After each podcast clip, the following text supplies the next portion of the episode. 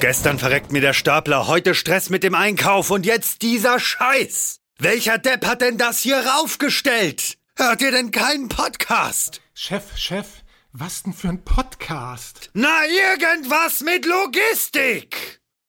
Irgendwas mit Logistik. Der Podcast mit nicht immer ganz wissenschaftlichen Themen. Rund um die spannende Welt der Logistik. Präsentiert von Andreas, Jens und Thomas. Moin, moin zur 145. Folge von Irgendwas mit Logistik. Das wird eine sehr spannende Folge, eine unwahrscheinlich interessante Folge. Außerdem ist die Quersumme von 1 und 4 5 und am Ende steht eine 5. Denk mal drüber nach. Aber um, bevor wir dazu tief einsteigen, freue ich mich auf jeden Fall, äh, unseren Gast zu begrüßen, den Ralf. Ähm, Moin Ralf, ich glaube, wir haben ja schon öfter miteinander zu tun gehabt, aber noch nie offiziell vom Mikrofon. Vielleicht hast du Lust, mal ein bisschen was zu dir erzählen, was du so machst und äh, was dein Background ist. Ja, perfekt. Vielen Dank, Jens, fürs Intro. Ich freue mich natürlich zunächst bei dieser 145. Folge hier dabei sein zu dürfen. Äh, mein Name ist Ralf. Ich ähm, bin von Profession aus Robotiker und jetzt mittlerweile äh, Co-Founder vom Startup Siriact. Genau, bei Siriact machen wir intelligente Robotik, also wir vereinen die Bereiche künstliche Intelligenz und Robotik und schaffen damit eine neue Schnittstelle von intelligenten Systemen, die in der Lage sind, viele Challenges der aktuellen Zeit, auch vor allem im Bereich Logistik, zu tackeln und auch zu lösen. Alf, bevor wir tiefer einsteigen, was ihr da genau macht in, in eurer Robotikwerkstatt, wie wird man denn Robotiker? Was ist denn da so der, der Schwerpunkt oder, oder ähm, der, der Weg, der gängige, den du eingeschlagen hast? Prinzipiell ist es äh, das Spannende an der Robotik, wie ich glaube, ist, dass es un unheimlich interdisziplinär ist. Das heißt, es gibt verschiedene verschiedene Bereiche aus dem Bereich Engineering, Informatik und so weiter, die hier quasi zusammenkommen um eben diese Robotik zu beflügeln. Das sind zum Beispiel, sagen wir, regelungstechnische Themen, dass die Roboter einfach, äh, sagen wir, sich so bewegen, wie man das gerne möchte. Es sind aber auch ähm, andere Themenstellungen wie, wie zum Beispiel Computer Vision, so dass Roboter quasi sehen können. Und auch jetzt der neue Bereich des Machine Learnings, der jetzt hier hierzu kommt, also künstliche Intelligenz, so dass eben Roboter in der Lage sind, hier ähm, eben Handlungssequenzen abzuleiten, um eben Probleme und Aufgaben zu lösen. Wie kommt man dazu? Wie kam ich dazu? Ich habe an der Uni Stuttgart studiert und habe mich da quasi der Mechatronik gewidmet. Mechatronik ist eben auch diese, dieses, interdisziplinäre, diese, dieses interdisziplinäre Fach, das sich eben aus diesen Fachbereichen Maschinenbau, Mechatronik und Informatik zusammensetzt. Und habe dann quasi eben nach dem Studium auch eine gewisse Zeit äh, Erfahrung sammeln können in der Industrie, wo es, äh, wo ich mich mit Automatisierungstechnik und Mensch-Roboter-Kollaboration beschäftigt habe, bin dann aber äh, nochmal an die Uni gegangen, um als wissenschaftlicher Mitarbeiter eben hier forschend tätig zu sein und da vor allem mich in der Symbiose zwischen künstlicher Intelligenz und äh, Robotik äh, auseinanderzusetzen. Mhm. Wenn man da forscht, was sind denn da so die, die Kernthemen in dieser Symbiose, die du gerade angesprochen hast? Worum geht's denn da im, im Detail? Weil ich oft das Gefühl habe, wenn ich mir die Sachen so anschaue, insbesondere so die Robotik in der Logistik, frage ich mich manchmal, wo da jetzt noch die Problematik ist. Ähm, deswegen würde mich mal interessieren, in welche Richtung forscht man denn da vielleicht auch zu deinem Zeitpunkt und vielleicht aber auch noch aktuell? Also da würde ich vielleicht fast sogar einen Schritt zurückgehen die Frage, warum forscht man denn daran noch, ist ja eigentlich super spannend. Man setzt Roboter schon jahrzehntelang, vor allem im Bereich Automotive, sehr, sehr erfol erfolgreich ein und äh, hat dann hier Robotersysteme, die quasi orchestriert äh, Tag und Nacht eben diese Bewegungen ausführen, immer die gleichen statischen Abläufe, immer dasselbe tun und dann hier quasi auch schon hervorragend wertschöpfend eingesetzt werden. Und es stellt sich natürlich die Frage, ist man hier schon quasi am Ziel angekommen? Kann man damit alle Probleme lösen? Und da möchte ich ganz klar die Frage mit Nein beantworten. Und zwar ähm, gibt es hier natürlich noch Bereiche, wo eben nicht wie in, in diesen Automotive Cases die, sag ich mal, die Randbedingungen, die Umwelt so strukturiert ist, sondern es gibt auch eben auch Bereiche, wo viel Dynamik herrscht, wo viel Unstrukturiertheit herrscht und herrscht. Und das sind eben die Bereiche, wo die Robotik deutlich flexibler werden muss. Was bedeutet flexibler? Das bedeutet, sie braucht Sensorik, um die Umwelt entsprechend wahrzunehmen, gerade bei mobilen Roboterplattformen. Wie kann ich mich bewegen? Wie, wie komme ich am zeiteffizientesten, energieeffizientesten an meine Zielposition? Um hier quasi eben, sage ich mal, Mehrwerte für den Kunden erzielen zu können. Deswegen gibt es da eben noch viele, viele Industrien und Bereiche, wo man bisher mit einer klassischen Massenautomation, also Automation in der Massenproduktion eben noch nicht besonders weit gekommen ist und jetzt ähm, verändert sich auch in vielen ähm, Branchen eben das Paradigma hin zu kleineren äh, Losgrößen, kleineren Stückzahlen. Das heißt auch Arbeitsschritte, die am Ende des Tages mit dem Roboter durchgeführt werden, werden nicht mehr aber Millionen Mal durchgeführt, sondern nur noch einzelne Male. Und dann ist natürlich auch ein sehr spannender Case für die Robotik, weil wenn der, wenn der, wenn der Arbeitsschritt durch die Unstrukturiertheit in seiner Form so nur einmal auftritt, ist es auch nicht wirklich praktikabel, den durch einen Ingenieur oder eine Fachkraft zu programmieren. Kannst du das vielleicht noch ein bisschen ausführen an konkreten Beispielen? Du bist jetzt sehr, sag ich mal, auf so diesen wissenschaftlichen Ansatz gegangen. Wie ist das Problemfeld? Wie wird das aktuell angegangen? Was sind da die Paradigmen, die nicht zusammenpassen? Ähm, hast du da vielleicht ein paar konkrete Beispiele, ein paar konkrete Industrien, wo man sowas ganz, ganz anschaulich mal zusammenfassen kann? Mhm. Wir nehmen zum Beispiel mal das Peace-Picking, also quasi das jetzt den klassischen, dass wir einen klassischen Kommissionierprozess heranziehen, wo der Roboter oder das Automatisierungssystem im Grunde eine sehr einfache Bewegung macht. Man nimmt ein Item aus dem einen Behältnis heraus und packt es dann quasi in ein anderes Behältnis, um, um quasi vielleicht einen, einen, einen Auftrag zu kommissionieren. Und hier könnte man eigentlich meinen, dass der Prozess an sich sehr strukturiert und sehr klar ist. Er wird aber dadurch unstrukturiert, weil, sag ich mal, in, in, in, in, in einem, in einem bei, beispielsweise bei einem E-Commerce-Unternehmen die Anzahl der Artikel unheimlich hoch ist und sich auch unheimlich schnell ändert. Und da kommt eben diese Unstrukturiertheit zum Tragen, wo der Roboter eben, sag ich mal, eine gewisse Intelligenz haben muss, um jetzt zu wissen, wie man den einzelnen Artikel anpacken kann wo gepickt werden muss, um, äh, sage ich mal, den Kommissioniervorgang erfolgreich durchzuführen. Und da weicht man eben von diesem klassischen Automatisierungsparadigma stark ab, weil die Struktur, die Prozessstruktur eben nicht mehr so gegeben ist, dass der Roboter wirklich exakt immer den gleichen Handgriff durchführt. Hm. Jetzt hattest du ja gesagt, dass dass, ähm, und, und das ist wahrscheinlich auch den meisten Menschen bewusst, dass die Robotik eigentlich schon relativ lange beispielsweise in der Automotive oder Industrie unterwegs ist. Ne? Immer das gleiche Bauteil hochheben, irgendwo anders hin platzieren, kriegt man wahrscheinlich, ohne dass ich der Robotikexperte bin, dafür bist du ja da, ähm, kriegt man wahrscheinlich relativ einfach hin. Ist es trotzdem so ein bisschen die Grundlage für das, was heute passiert in diesen etwas chaotischeren Umfelden oder, oder unstrukturierteren ähm, Feldern, die du, die du genannt hast, ist das trotzdem so die Grundlage oder funktioniert es grundsätzlich anders? Von einer Softwareperspektive wahrscheinlich am meisten. Also ich würde sagen, es ist auf jeden Fall daraus gewachsen. Es ist auf jeden Fall, es sind so die Fußstapfen davon. Mittlerweile funktioniert das aber wirklich grundlegend anders. Vor allem auch diese Teile ähm, der Software, die, äh, sag ich mal, die Handlungssequenzen planen. Und da will ich vielleicht mal ganz kurz ausführen, wie so ein klassisches Programm von einem Roboter aussieht und wie so ein Machine Learning Programm von einem Roboter aussieht. Mhm. Das wäre doch mal vielleicht ganz interessant, das wirklich gegeneinander auf. Total gern, ne? weil man hört ganz oft Machine Learning und AI, aber ehrlicherweise weiß man auch nicht immer, was dahinter steckt, wenn man nicht so tief drin ist. Von daher zeig mal gern die Unterschiede auf, sehr, sehr gern. Genau. Also im Grunde ist es ja so, wenn ich ein Problem mit Programmiercode löse, dann setze ich mich quasi als Instruktor also, oder als Programmierer hin und sage, okay, ich kann mir gut vorstellen, dass man das Problem durch Schritt A, Schritt B, Schritt C, also quasi eine Sequenz von Anweisungen eben lösen kann und somit ein, ein, ein, ein reales Ergebnis oder ein, ein valides Ergebnis erzielen kann. Das heißt aber, der Weg dahin zu eben dieser Lösungsfindung, ähm, der kommt wirklich ausschließlich von den Menschen. Und das ist, sage ich mal, Segen und Fluch. Segen zum einen, weil, weil dann, sag mal, die, die Lösungen oder der Lösungsraum, sage ich mal, auch, auch oft sehr, sehr klar ist, vom Menschen interpretierbar ist und die Lösungen meistens auch ähm, Anklang finden. Aber die Nachteile sind natürlich da, da, liegen darin, dass es, dass der Lösungsraum auch darin gehend eingeschränkt ist, äh, in dem, was sich der Mensch überhaupt vorstellen kann.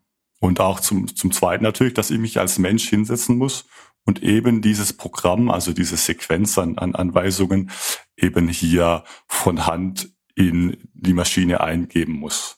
Und wenn ich jetzt ein Machine Learning äh, Problem ähm, tackeln möchte, machen wir wirklich ein ganz einfaches Beispiel, mhm. ähm, ein plakatives Beispiel. Jens, du hast doch einen Hund, oder?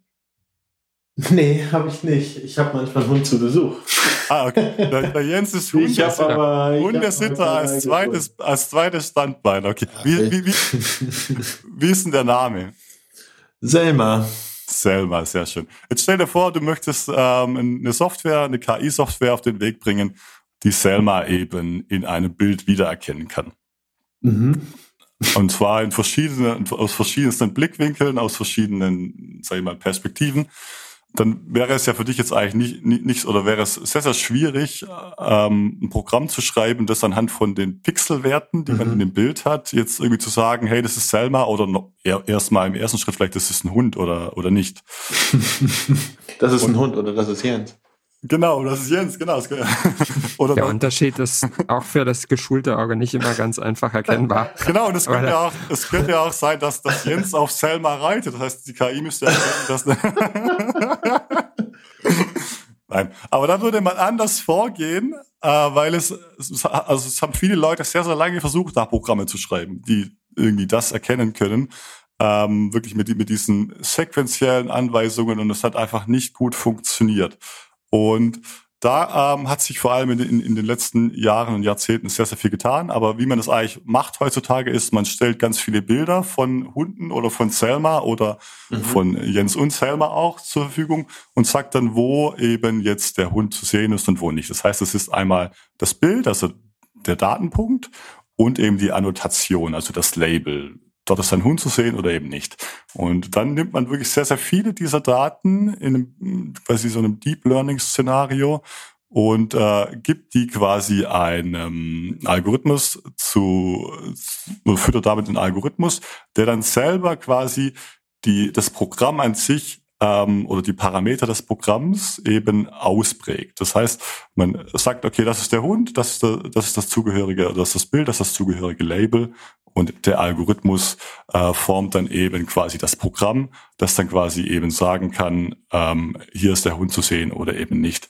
Und ähm, das ist eben so, dass hier die Lösungsfindung an sich, wie das Programm jetzt hier ausgeprägt werden muss, eben durch äh, Software geschieht und dann eben die KI in der Lage ist, das abzubilden, das Bild abzubilden eben auf äh, die Tatsache oder ob da jetzt ein, ein Hund drin zu erkennen ist oder eben nicht. Mhm. Da, zu diesem Beispiel habe ich direkt zwei Fragen. Mhm. Ähm, zum einen, ähm, ist das vielleicht auch der Grund, warum es diese Sicherheitschecks manchmal gibt, weil die eigentlich nur Daten sammeln wollen, wo du, wo du markieren musst im Internet, äh, Beweise, dass du ein Mensch bist. Wo ist die Ampel oder wo siehst du den Hund? Sammelt man damit eigentlich Daten, um so einen Algorithmus zu füttern?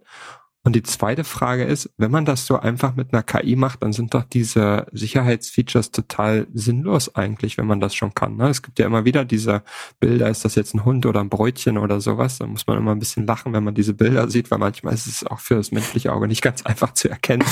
Aber sammelt man darüber eigentlich Daten? Also das, das, das Spannendste, was mir ja schon passiert ist, ich habe die, diese Tests schon ein paar Mal nicht bestanden und ich dachte auch. mir, okay, fuck, ich bin ein Roboter. Oder, oder du hast dir schnell eine künstliche Intelligenz geschrieben, die das besser machen kann als du, damit du den äh, Sicherheits, äh, die Sicherheitshürde nehmen kannst. Also ich kann jetzt nicht genau sagen, was wirklich die endgültige Intention ist, ob es darum geht, Daten zu sammeln oder nicht, oder ob es wirklich darum geht, zu verifizieren, ob ich eine Person oder nicht bin. Ich kann mir aber vorstellen, dass es nicht besonders schwierig wäre, hier eine KI auf den Weg zu bringen, die diese die diese Checks eben hier aushebeln kann oder lösen kann. Mhm. Witzig. Und sowas ist dann immer State of the Art, ne? Aber egal, wir wollen gar nicht so viel eigentlich ja über, über Hundebilder sprechen, auch wenn es ein super, super gut gewähltes Beispiel ist. Kommen wir zurück so ein bisschen zum, zum Thema der Robotik, insbesondere in der Logistik und der künstlichen Intelligenz. Ihr habt da also rumgeforscht, ähm, das meine ich auch gar nicht despektierlich. Mhm. Ähm, ihr wart da am Forschen und habt dann gedacht, jetzt haben wir was gefunden, das fehlt irgendwie auf dem Markt oder das gibt es irgendwie nicht so richtig auf dem Markt, jetzt gründen wir noch ein Unternehmen. Oder wie ist das abgelaufen ist und, und was habt ihr dann da eigentlich gefunden, wo ihr sagt, da haben wir irgendwie ein USP auf, in, in dem Feld? Ja, das ist eine äh, ne spannende Frage. Und zwar haben wir eine KI-Pipeline entwickelt, die in der Lage ist, quasi von der Sensorwahrnehmung, also von dem, was der Roboter sieht und auch fühlt, eben daraus darauf basierend quasi ähm, einen, einen Umweltzustand zu beschreiben und da darauf basierend dann auf diesem Umweltzustand ähm, intelligente Entscheidungen zu treffen. Das heißt quasi in einem zweiten Schritt hier so ein Reasoning durchzuführen. Äh, wie kann ich auf Grundlage von der der Umwelt, von dem Umweltzustand die bestmöglichen Entscheidungen zu tre äh, treffen, um eben hier äh, den Zielzustand zu erreichen. Der Zielzustand erreichen könnte jetzt hier zum Beispiel sein, dass ähm, eben ähm, vielleicht ein, ein Artikel aus, aus dem, aus dem, aus dem, aus dem Behälter 1 in den Behälter 2 überführt wird. Und dabei ist, ist unsere künstliche Intelligenz so smart, dass sie auch in der Lage ist, quasi, ähm, und das haben wir im Jens auch schon mal demonstriert, dass sie auch in der Lage ist, durch gezielte Objektmanipulation eben auch ähm, Pick die Peak-Performance hochzuhalten. Wie kann man sich das vorstellen? Ähm, stell dir vor, du hast einen Greifer da, du hast einen Greifer am Roboter äh, angebracht und du möchtest damit einen Pick ausführen und dann manchmal klappt das aber zum Beispiel nicht, weil, weil die Artikel zu nah am, am, am Behälterrand liegen. Und unsere, unsere Roboter können da quasi gezielt diese, diese Artikel vom Behälterrand weg, wegschieben, so dass sie quasi, ähm, so dass die Szene quasi der Binre arrangiert wurde und äh, der Pick dann eben hier erfolgreich durchführen kann. Das heißt, das ist quasi ein, sagen wir, ein spannender, ein spannender äh, Punkt unserer, unserer Technologie, dass unsere Roboter quasi auch ein gewisses Verständnis über die physikalische Umwelt haben und dann dadurch besonders, ähm, besonders effektiv diese, diese Picking-Prozesse durchführen können wenn du, wenn du sagst, ihr könnt das besonders effektiv ähm, und das ist was, was, was ihr entwickelt habt, ähm, dieser, dieser Algorithmus, so wie du ihn gerade beschrieben hast. Wenn ich ganz, ganz ehrlich bin, habe ich es immer noch nicht ganz verstanden. Das ist aber sicherlich auch okay. Äh, muss ich auch nicht im Detail verstehen. Ähm, aber wenn ich so diesen, dieses Feld angucke, dann, also dieses Feld beispielsweise Robotic Picking, die Anwendung, die du gerade äh, genannt hast, dann ist das ja ein Feld, wo es mittlerweile schon relativ viele Player gibt. Ähm, bei jedem oder nahezu jedem steht in irgendeiner Form Machine Learning oder AI dran oder sonst irgendwas. Gibt es da tatsächlich noch so große ähm, Unterschiede im Algorithmus oder wie, wie die AI funktioniert dann am Ende des Tages, dass es diese, diese Berechtigung gibt, dass, dass, dass jeder da irgendwie künstliche Intelligenz draufschreibt und dass es die alle gibt? Wie ist da deine Sicht? Ja, das ist natürlich eine, eine spannende Frage. Ich bin auf jeden Fall der Meinung, dass es immer gut ist, wenn, wenn es, wenn es in, in, in einem Umfeld, sag mal, ein kompetitiv, kompetitiv, kompetitives Umfeld gibt, so dass hier quasi verschiedene ähm, Marktbegleiter unterwegs sind und deswegen auch ähm, die Branche, die Tech-Branche hier deswegen auch so innovativ ist, weil es eben hier diesen Wettbewerb eben gibt. Ich glaube, was uns nochmal von den Marktbegleitern äh, massiv abhebt, ist, dass unsere Systeme in der Lage sind, eben kontinuierlich zu lernen. Das heißt, Unsere Roboter können quasi die Daten von jedem Pick eben speichern und äh, sind dann dadurch eben in der Lage, diese Daten in der Cloud zu aggregieren und dann einen, sagen wir, einen kontinuierlichen neuronalen Lernschritt durchzuführen. Das bedeutet ganz einfach, dass äh, unsere Roboter sich mit jedem Pick eben nochmal verbessern werden und auch können. Und deswegen sind wir von Anfang an hingegangen und haben die Daten quasi gespeichert und ich glaube auch, dass ähnlich wie beim, beim automatisierten Fahren hier die Zukunft oder sag mal, auch dieses Picking, dieses Bin-Picking-Game durch dieses Startup eben gewonnen wird, welches die meisten Daten hat und eben auch den reichsten Erfahrungsschatz eben hier gesammelt hat. Das finde ich super interessant, weil ich habe das Gefühl in den Gesprächen mit den Robotic Piece Picking ähm, Anwender oder Anbietern ähm, gibt es irgendwie so zwei Lager. Ähm, die einen sagen, ja, wir nehmen irgendwie die Daten auf, speichern so viel weg, wie es möglich ist. Und dann gibt es aber auch Unternehmen, die sagen, nee, wir erfassen da eigentlich gar keine Daten basierend auf den Pieces, die wir gepickt haben oder so, sondern wir nehmen eigentlich jedes Szenario, wenn wir mit der Kamera da drauf gucken, nehmen wir eigentlich neu auf und bewerten dann, wie wir den idealen Pick setzen etc. Wieso habt ihr euch für das Datenwegschreiben ähm, entschieden? Einfach aus dem Grund, weil du glaubst, dass, dass die Daten ähm, wertvoller sind auf Dauer oder? Also wir machen nicht entweder oder, sondern wir machen beides. Du hast ja gerade schon gesagt, ähm, man schaut quasi, sag ich mal, in, man schaut quasi jetzt in den Behälter rein und möchte dann herausfinden, inwiefern jetzt hier oder welche Strategie jetzt eben zu einem optimalen Pick führen würde. Und das zu bewerten benötigt wahnsinnig viel Erfahrung. Also ich, ich könnte dir jetzt ähm, irgendeinen Artikel geben, den du noch nie davor gesehen hast, und dann könntest du ihn wirklich sicher handeln. Und ähm, da haben wir eben zunächst mal äh, das Problem lösen müssen, dass wir, wenn wir besonders gut bewerten können und wenn wir dann quasi auch hier neue Szenarien eben, neue Artikel hier besonders gut handhaben wollen mit unseren Robotern, wenn wir da auch erfolgreich picken wollen, dann brauchen wir einen großen Erfahrungsschatz. Und das ist auch so ein fundamentales Problem eben äh, im Bereich Machine Learning, dass man wirklich viele Daten braucht und auch so viele Daten, die dass man sie quasi von Hand gar nicht selber annotieren könnte. Und deswegen haben wir zwei Lösungsstrategien hierbei entwickelt. Zum einen haben wir eine fotorealistische Simulationspipeline entwickelt, auch mit Physikbeschleunigung, klingt kompliziert, aber im Wesentlichen können unsere Roboter da wirklich sehr, sehr einfach in der Simulation diese Pick, diese, diese Picks eben schon trainieren, üben und haben deswegen ein sehr, sehr gutes Verständnis über, über, über das Greifen.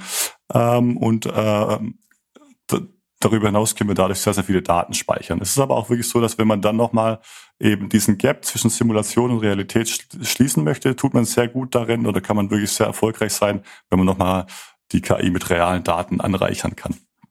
Und das ist eben dann eine Sache, die wir mit unserer mit, mit, mit, mit unseren Daten, mit unserer, mit unserer Datensammelpipeline eben ermöglichen können. Da habe ich mal eine Frage zu. Ähm, kann es nicht gerade auch bei dem Stadium oder in dem Stadium, in dem ihr euch gerade als Unternehmen bzw. Startup befindet, nicht auch interessant sein, dass man beispielsweise einfach sagt, man holt einen Investor rein, beziehungsweise man holt Geld rein und produziert damit nicht unbedingt äh, Sales-Kapazität, Marketing-Kapazität, Vertriebskapazität, sondern stellt sich einfach in irgendeiner Hütte 30 Roboter hin und lässt sie einfach, keine Ahnung, anderthalb Jahre alles Mögliche an Artikeln durchgängig picken und hat dann so eine krasse Software am Ende, die man wahrscheinlich durch ein, ja, ein normales Wachstum über Marktverbreitung und Marktdurchdringung mhm. gar nicht so schnell hinkriegen würde und hätte dann wahrscheinlich einen relativ krass starken Unfair Advantage, weil man dann halt schon eine äh, Software hat, die vielleicht, keine Ahnung, die Top 10.000 Produkte, die es im E-Commerce gibt oder Arten von Beschaffung, die es im E-Commerce gibt, schon ähm, perfekt unter eigenen Bedingungen durchgelernt hat. Ist das nicht, ist das nicht gerade bei dem Ansatz interessant, möglichst viele Roboter hinzustellen, die durchgängig picken zu lassen, abseits jetzt von dem operativen Einsatz, den es dann irgendwann auf dem Markt haben wird? Ja, also das ist auf jeden Fall ein sehr, sehr spannender Ansatz. Ähm, und es wurde auch schon mal versucht, ich glaube, es war so 2016 rum, von Google sogar. Und ähm, da ging es eher nicht so um Spinpicking, doch vielleicht auch schon um Spinpicking, aber auch um die Hand-Augen-Koordination. Ähm, es ist aber wirklich so, dass das, was man hier in drei Monaten mit wirklich enormen Summen an Geld, also mit drei Monaten äh, Dauerlauf von diesem Experiment, was man da an Daten erzeugt, ist wirklich noch viel, viel, viel zu wenig. Also das ist, das ist nicht an, annähernd diese, dieser Scale, den man da brauchen würde. Ähm, und auch nicht annähernd das, was wir in unserer, mit unserer Simulationspipeline eben äh, an Daten generieren können. Mhm, und ähm, wäre es anders, anderweitig vielleicht auch möglich zu sagen, okay, man äh, testet beispielsweise von konkreten Einsatz die Artikel und da, wo es funktioniert, funktioniert es und da, wo es nicht funktioniert, bevor da der Roboter allen möglichen verschiedenen Griffe macht und es nicht hinbekommt, dass man jeweils einen Operator beispielsweise auch noch dahinter hat, der sagt, und das wie so ein, so ein Greifarm auf dem Rummelplatz vom Hamburger Dom, damit dem einmal äh, sozusagen manuell übersteuert greift, damit vielleicht so auch viel, viel Versuchsprobleme oder Versuchsdurchläufe übersprungen, übersprungen werden kann, weil du hast ja selber gesagt, wenn wir jetzt dahin gehen und einen Artikel sehen als Mensch, ist mhm. relativ schnell, wie man ihn greifen kann. Und das liegt ja auch nicht davon oder daran, dass das irgendwie ein Urinstinkt ist, sondern auch, weil wir ja über das Leben lang gelernt haben, Sachen einzuschätzen, wie man sie greifen. Ja. Kann man sich dem nicht auch irgendwie zunutze machen, dem Erfahrungsschatz, den jeder von uns eigentlich selber schon hat, in der Lernkurve? Ähm, also sowas könnte man mit Sicherheit gut nutzen. Die Frage ist nur, ob man es dann in diesen Gesamtprozess mit einbauen kann oder möchte. Deswegen ist es für, für uns ganz klar so, dass wir, also für uns der richtige Weg, dass wir eben unseren Robotern vorneweg dieses Training mitgeben. Ja. Ähm, und wenn es dann einmal nicht klappt, dann können wir mit Fail-Safe-Strategien arbeiten. Das heißt, wir können dann, wenn der erste Pick nicht erfolgreich gewesen ist, sagen, okay, wir ähm, verwenden jetzt eine, eine, eine, mhm. eine, zweite, eine zweite Strategie und können dann das Ganze rückführen und sagen, okay, die, die zweite Strategie war bei der Objekt oder bei dieser Objektklasse, Artikelklasse eben erfolgreich. Das Ganze wird dann rückgeführt in, in, in das KI-Training mit einbezogen mhm. und dann eben wieder ausgerollt. Ist es denn am Ende des Tages vielleicht auch so, dass äh, man sich das als Dienstleistung vorstellen könnte, wenn du sagst, okay, hat so viele Daten gesammelt, man hat so viele äh, äh Ideen daraus gezogen, ähm, weil ich habe das jetzt so verstanden, ähm, eigentlich gibt es ja zwei Kernkomponenten, die Firmen wie ihr oder gerade auch hier liefern können. Einmal die Erkennung und einmal den Speicher der Daten. So, und Erkennung können ja theoretisch auch andere machen. Und ihr würdet sozusagen dann nach und nach äh, äh den Erfahrungsschatz an Daten bereitstellen. Das könnte ja auch zum Beispiel interessant sein, wenn sich dann Firmen, die vielleicht an zwei ganz unterschiedlichen Industriebereichen Daten gesammelt haben oder Branchen, dann entscheiden, eine gemeinsame Datenbank daraus zu bauen, dass jeder aus den Erfahrungen der letzten Jahre von jeweils anderen profitieren kann. Das finde ich eigentlich ein super krass interessanter Gedankensatz, weil das ist ja irgendwas dann, wenn sowas so einfach funktionieren könnte, irgendwas, was dann ja exponentiell die Produktivität und auch die, äh, die Technologie extrem nach vorne bringen kann. Ähm, das ist für dich ein absolut, es ist ein brillanter Gedanke. Vor allem ähm, können daraus wirklich auch dann tolle Synergien entstehen ähm, und vor allem auch wieder neue Produkte, neue Services, vielleicht auch neue Startups geschaffen werden, die eben durch so multimodale Daten, Daten aus verschiedensten Branchen, Domänen, ähm, durch geschickte Fusion der Daten eben dann auch vielerlei Hinsicht wieder, wieder Mehrwerte schaffen können. Also es gibt ja wirklich so viele, viele tolle ähm, tolle Startups, die gezeigt haben, wie wertvoll diese Daten, die man eigentlich so, so im, sag ich mal, im, im, im, im Businessumfeld eben hat, wie wertvoll die auch sein können. Zum Beispiel Celonis war ja einfach so ein, ein, ganz bekanntes Beispiel, die einfach gesagt haben, hey, wir, wir nehmen die Prozessdaten, ja. äh, reichern die weiterhin an und können dann dadurch eben äh, ja. Prozessoptimierung durchführen, am Schluss dann auch wieder Mehrwerte erzielen, wirtschaftliche Zielgrößen erreichen. Äh, und das ist dann auch wieder sehr schnell auch sehr spannende ähm, Businessmodell dahinter. Es ist ja auch aber immer, immer sehr, sehr interessant, weil es ist ja etwas, was man ja selber in dem Sinne ja nur teils erzeugt. Das sind ja oft immer Sachen, die im Prozessablauf, gerade Daten von Firmen entstehen und so weiter und generell Nutzung und wie man die nutzen kann und auch wem gehören die in Anführungsstrichen eigentlich, wer hat die erzeugt und so weiter. Ähm, wie ist denn da generell so die Lage? Ist das etwas, was ihr da mit euren Kunden im Vorfeld bespricht? Ist das okay für euch, wenn wir die Daten äh, äh global nutzen oder wir nutzen sie nur ähm, ähm, lokal für euch? Hm. Ist das so ein generelles Thema? Weil es ist ja nicht, keine Ahnung, wie Fernseher oder ein Ladekabel, was man produziert und irgendwann bezahlt man dafür und dann geht es halt auch physisch in einen anderen Besitz über. Es ist ja und wurde irgendwo erzeugt und produziert. Es ist ja immer eine, eine ganz andere äh, äh, äh, ja, Basis, mit der man da arbeitet. Ja, es ist äh, auch wieder eine, eine, eine hervorragende Frage. Auch da haben wir schon viel auseinandergesetzt, ähm, vor allem auch mit Kunden das dann besprochen. Äh, es gibt im Grunde hier zwei Modelle, eigentlich drei, zwei Modelle, aber sagen wir, sagen, fangen wir mal mit den ersten beiden an und dann noch diese, diese dritte Option. Ähm, wenn man unser System einsetzt, kann man es entweder so machen, dass die Daten quasi auf der Syriac Cloud aggregiert werden und dann hat man natürlich den schönen Vorteil, dass man auch von allen anderen Data Contributern eben profitieren kann. Das heißt, wenn ich jetzt Unternehmen A bin, dann kann ich hier auch von den Daten vom Unternehmen B profitieren. Das heißt, die Peak Performance die bei mir anliegt, ähm, ist, sage ich mal, dadurch in der Regel deutlich, also kann, kann, kann deswegen natürlich deutlich besser sein.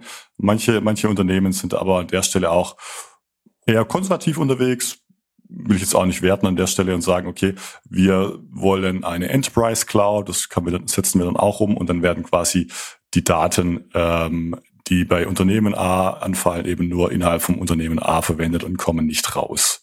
Äh, das geht auch. Es gibt sogar manche Unternehmen, die wollen das ganze System eben als Offline-System nutzen, also ohne diese Fähigkeit des Continuous Learnings.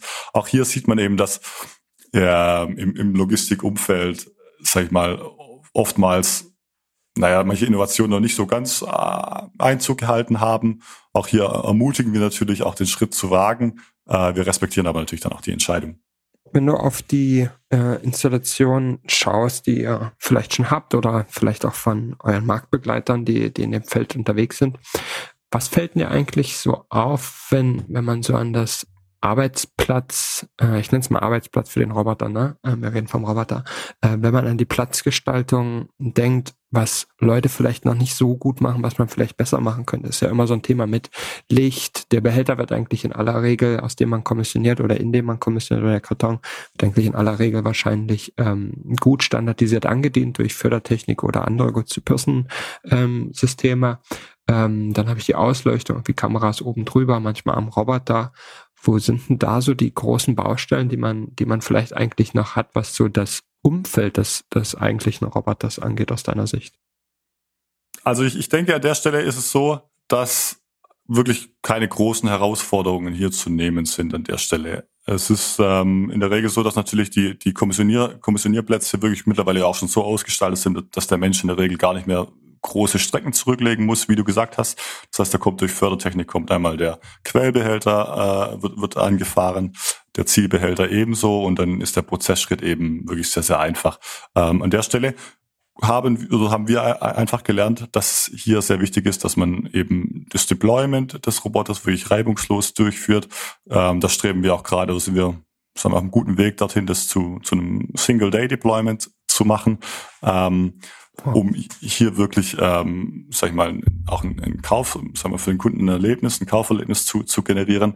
Und der zweite Schritt ist dann eben, der zweite wichtige Schritt ist dann eben nochmal die softwaretechnische Integration des Roboters, sag ich mal, in, mhm. ins Warehouse-Management-System oder in das Betriebssystem des Warehouse, will ich jetzt mal sagen. Und da haben wir, sag ich mal, unsere Hausaufgaben schon gut gemacht. Wir sind Teil von einem großen Konsortium namens Umati, wo auch viele Warehouse-Management-Systembetreiber wie SAP etc.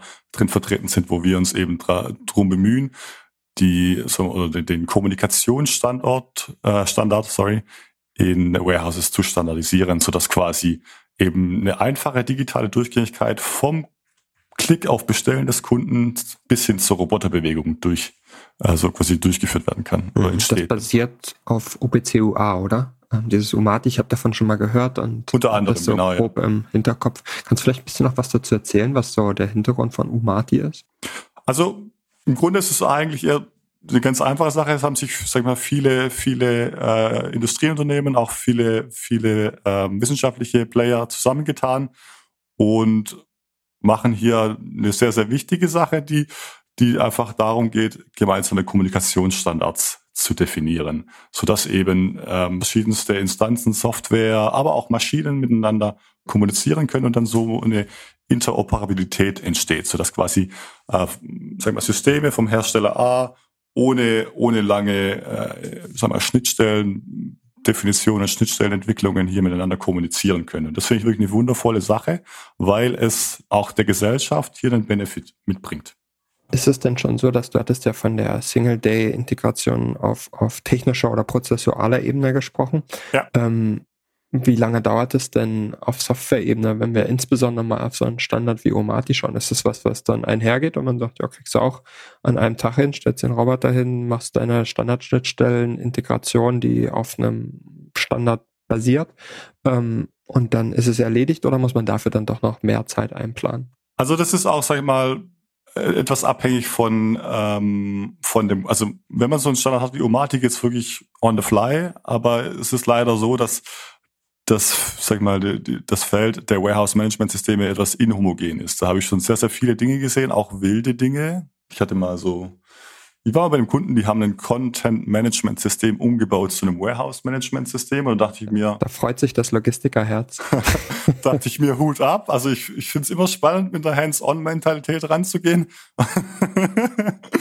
Aber das sind natürlich dann hier besondere Herausforderungen. Aber das, ich sage jetzt mal, wenn man hier zum Beispiel ein Warehouse-Management-System von SAP oder ein SAP-Derivat einsetzt, geht es wirklich sehr, sehr schnell.